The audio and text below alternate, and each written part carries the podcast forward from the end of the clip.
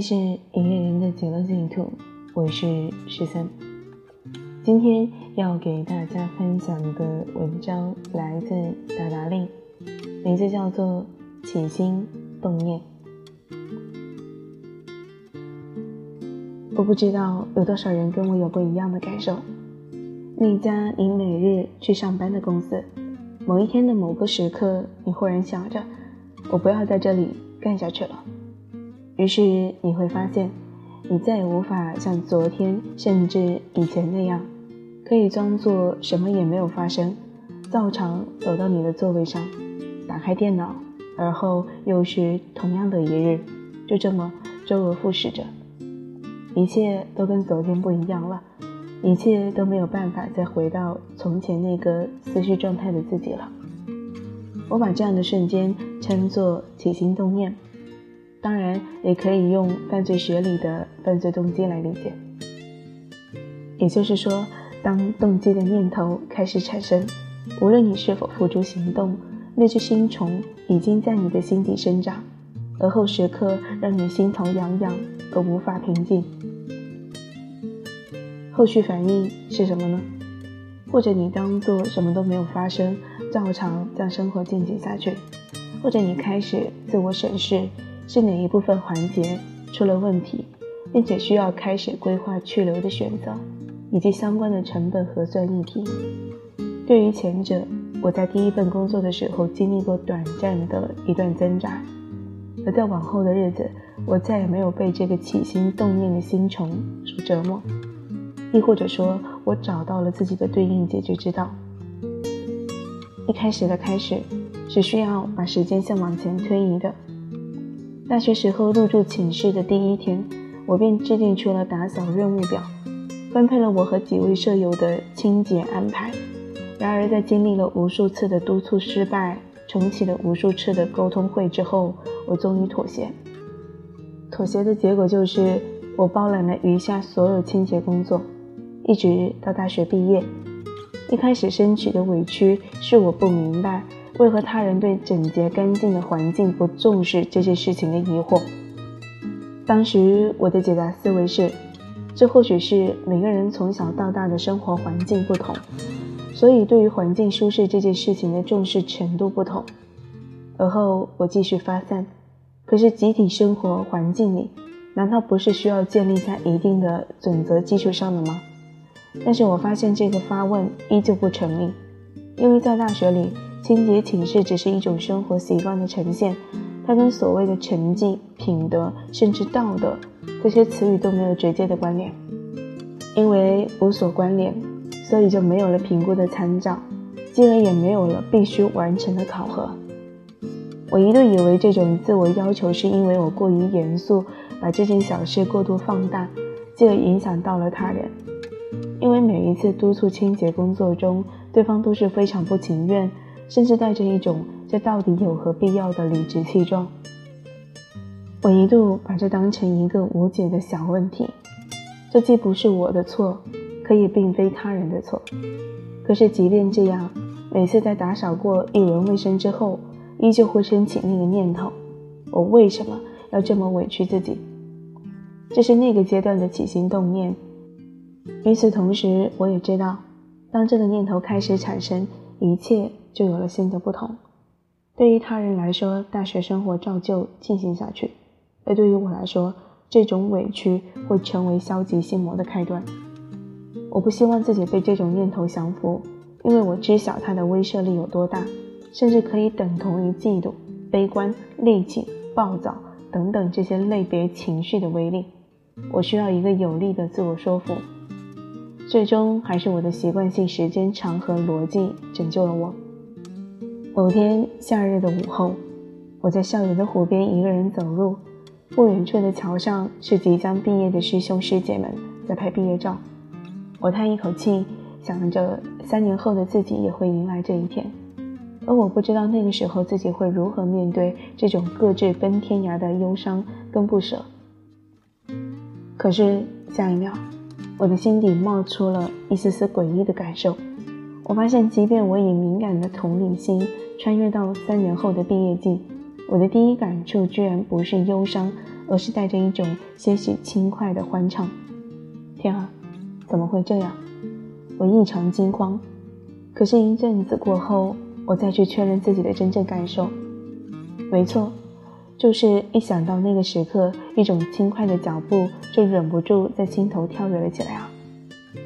这份轻快感，这份关于三年后自己毕业季的起心动念，一直存留在心底，直到经过一段我认为足够长的时间，终于确定了这件事情。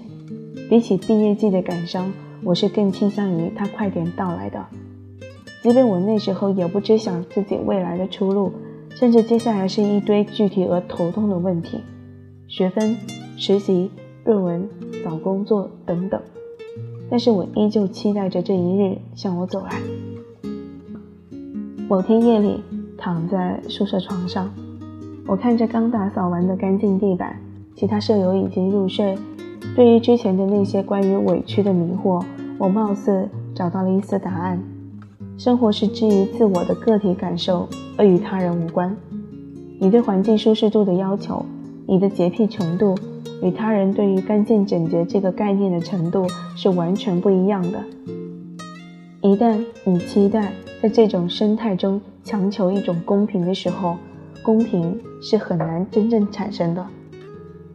你念想着毕业季快一点到来，不是因为你厌倦了自己一个人清扫卫生的委屈。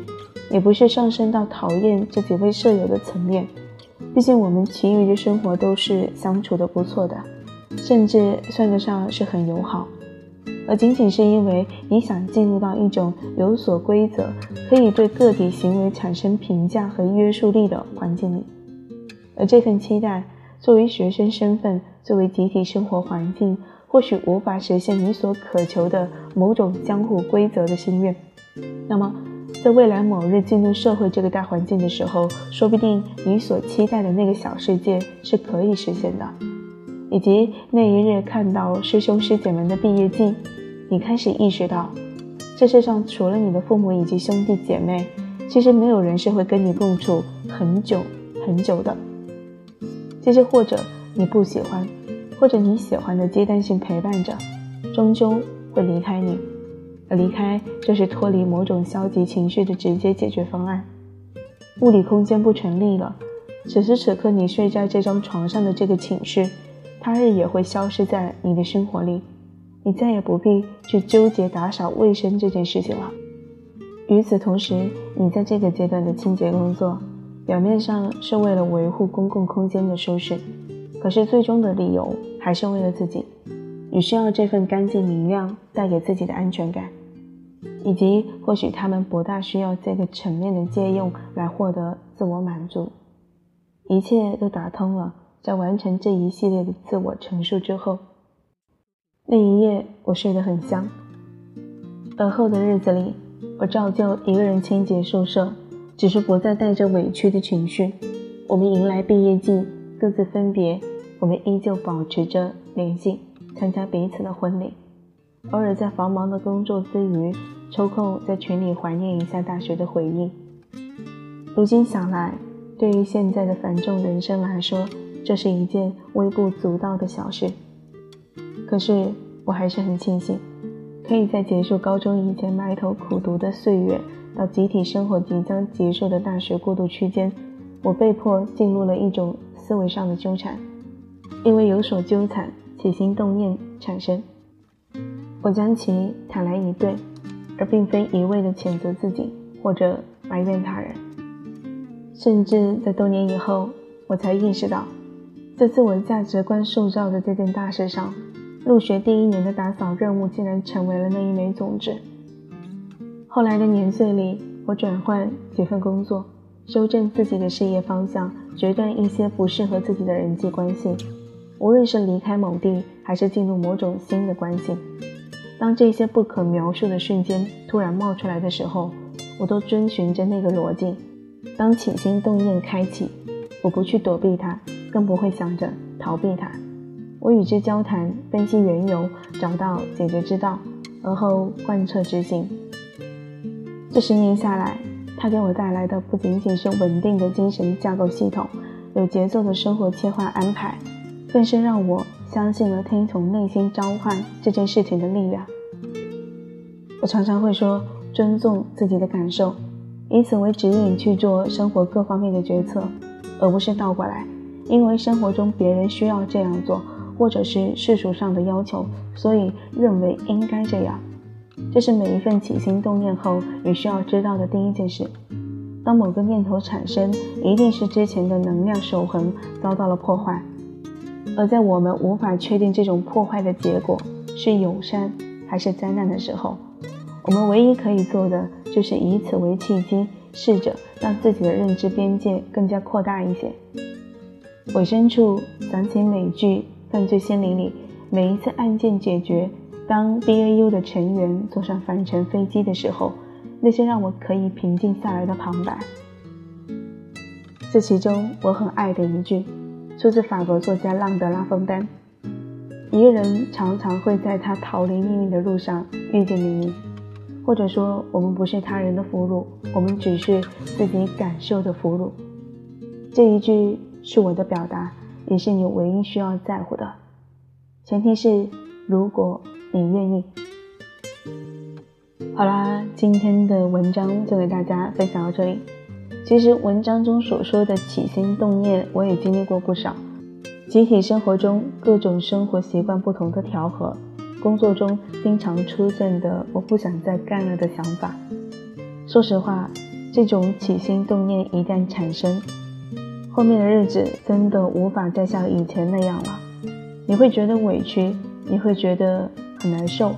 你会觉得我想逃离这个空间，但是无论是集体生活还是工作，都是你无法随便逃离的。所以在这些起心动念产生之后，你还是需要在这样的环境中待一段时间的。这个时候就需要一个思维上的解决逻辑，那就是未来的你总有一天会离开这种空间环境。一旦空间环境不存在了。你所有起心动念产生的后果都不需要再承担。这样的话，在你无法离开这些空间环境的时候，你不会觉得特别难受。好啦，今天的碎碎念也到这里就结束了。希望大家喜欢这期的节目。最后呢，感谢大家的收听，我们下期再见。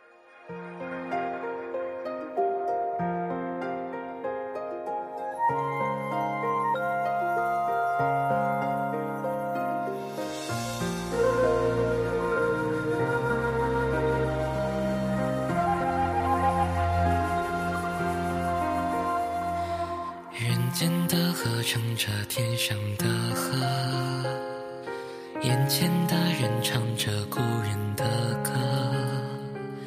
来时的你遇见今生的我，是否还会记得？我们终会轮回，至于归过，相逢一瞥，然后擦肩而过。你是否回首停住片刻，眼中些许疑惑？你听，这钟声悠扬清澈，你看，这槐花洁白如昨，湖水沿行，风波阳光收敛了颜色，恰似你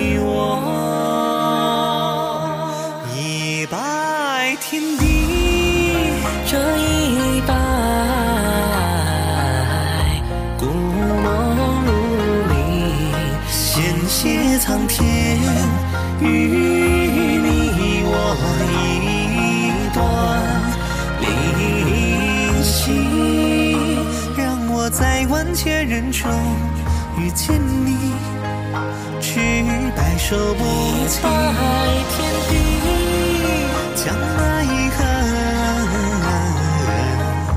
归入尘里，在靠后土，是你我一处静谧，请收藏。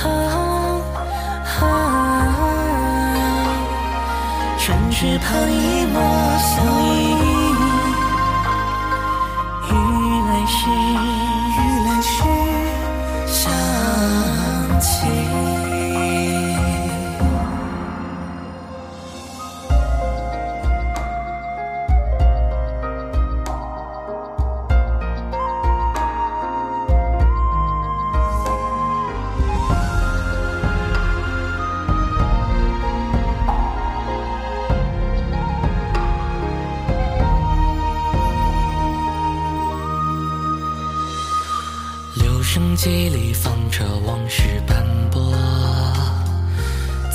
相知绘着岁月如歌，所珍惜的终将辗转零落，如同昨夜花火。何必奢求命运垂怜学生？想来最远无非生死契阔。只怕终是负你一生相托，未见当初一诺。你看，台下都重做宾客，重作宾客，什么便算是道合？终归不见，也不舍此生相遇这一刻，只是你我。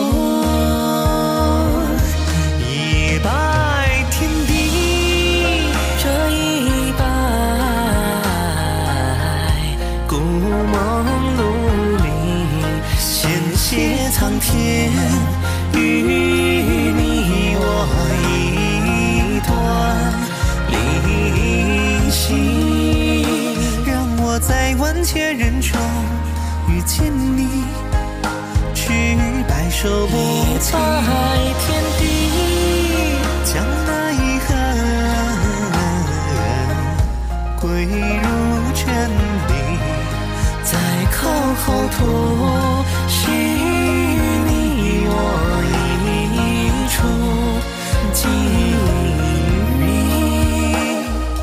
收藏，唇齿旁一抹笑意。